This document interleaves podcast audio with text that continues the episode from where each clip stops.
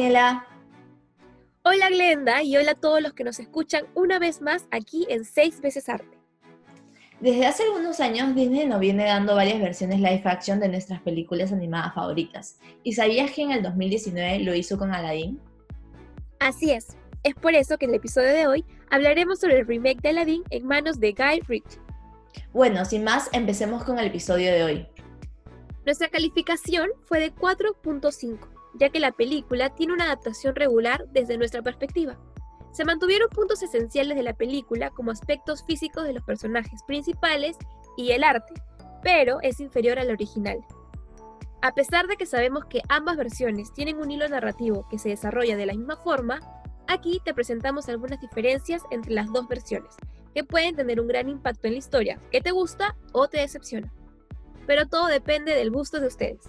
¿Qué te parece si ahora contamos algunas diferencias que hemos encontrado? Sí, la primera diferencia que hemos encontrado es una princesa Yasmín empoderada. En esta nueva versión tenemos a la princesa Yasmín con nuevos objetivos. Esta posee más ambiciones políticas y desea convertirse en sultán para así poder ayudar a la gente de Arabá. Otra diferencia es que el genio se enamora. Una de las nuevas tramas más interesantes introducidas para la nueva versión es que el genio tiene novia. Al empezar la película, vemos a un marinero con el rostro de Will Smith, que narra una historia de sus hijos, mientras que a su compañera no le vemos el rostro. Pero al final de la película vemos que su pareja es Dalia. La tercera diferencia que hemos encontrado es la historia de amor de Aladdin y la princesa Yasmín se renueva.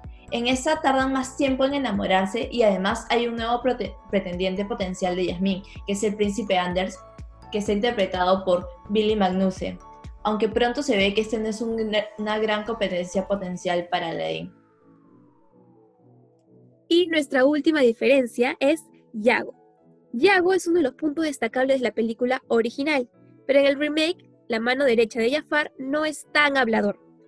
Según lo que comentó Guy Ritchie, el director, no habría funcionado en acción real. Es difícil si tienes un loro que tiene párrafos de diálogo. De alguna manera, es algo que incomoda a una producción de acción en vivo. Fue lo que explicó. Y Dani, ¿a ti qué te pareció la película? Bueno, a mí me encantó la película de principio a fin. Siento que he vuelto a ser niña viendo la película y definitivamente es una de mis favoritas de live action. ¿A ti qué te pareció?